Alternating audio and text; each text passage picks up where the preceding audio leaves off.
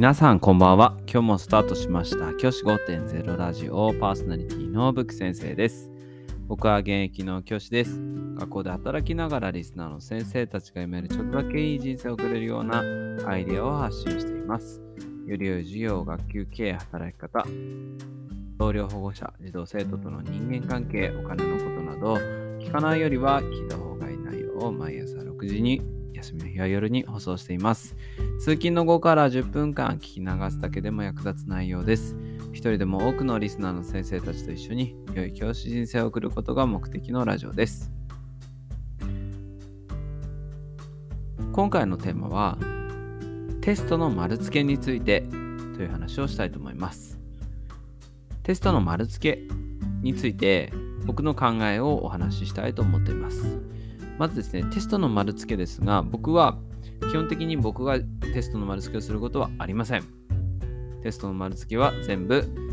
生徒にやってもらう。これを僕はずっと続けています。生徒同士で答案を交換して、その答案を丸付けるということを行っています。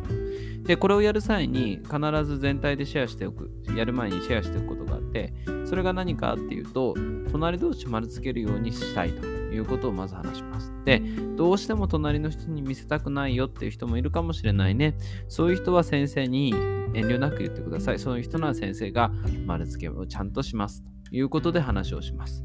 これを言うだけでですね、丸付けを先生が私がしなくても済む子がほとんどになっていきます。ごくたまに先生ちょっと隣の人に丸付けられるのは嫌ですっていう人が中にはいます。ただそれって本当にごく一部なのでいても3人クラスで僕が今まで教えたことある中では3人しかいなくてそれ以外は基本的に先生隣の人で丸付けでいいですっていう子が多いのでそういった形で行っています。僕はなので単元テストとかあの教材のテストなんかは僕が丸付けることはありません。隣同士で交換して隣同士で丸付けを行うということを行っています。これをするだけでかなりですね、あの先生方の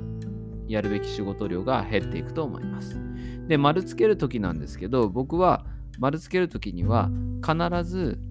合ってるものだけに丸をつけて、他合ってない、合ってないものにだけチェックを入れて、合ってるものは何もつけなくていいというふうに話をしています。そうすることでですね、丸付けの見やすさも変わってきます。やはり生徒同士とかで丸付けさせる場合って間違いがあったりするんですよね。丸が例えば間違ってる答えなのに合ってるように丸付けたり合ってる問題なのに間違いとして×をつけたりということがあります。そういったことを避けることは難しいのでじゃあそういったことが